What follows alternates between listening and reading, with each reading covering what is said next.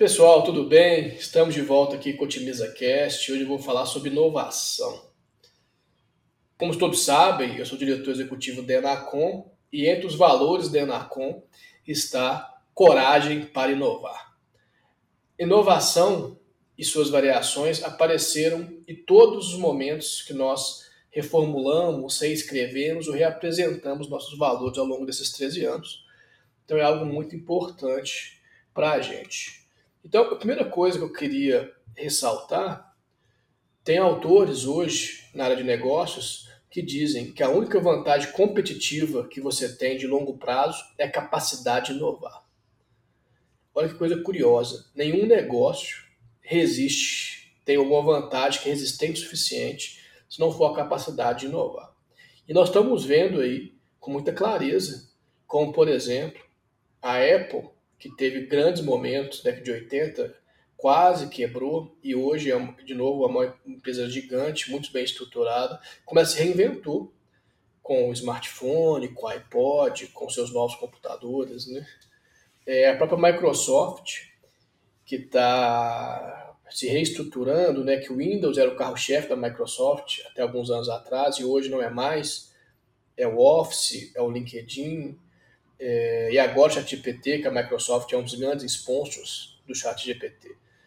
E nós vamos ver esse desafio agora numa outra gigante, né, que é a Google, que foi uma empresa dominante por 20 anos e que agora tem um desafiante verdadeiro, né, que é o ChatGPT. Então ela tá, então a capacidade de inovar, ela é fundamental para que os negócios sejam competitivos. E o que que nos afasta da capacidade de inovar? Qual é o desafio que a gente tem? E eu acho que, especialmente no Brasil, o principal desafio que a gente tem na inovação é confiança. A gente não confia nas pessoas o suficiente para inovar. A inovação ela não consegue ser feita a partir de checklist. O checklist ele é um impeditivo da inovação. Então, as relações têm que ser de muita confiança, onde o risco, o engajamento, tem que ser compartilhado em todo mundo que está envolvido.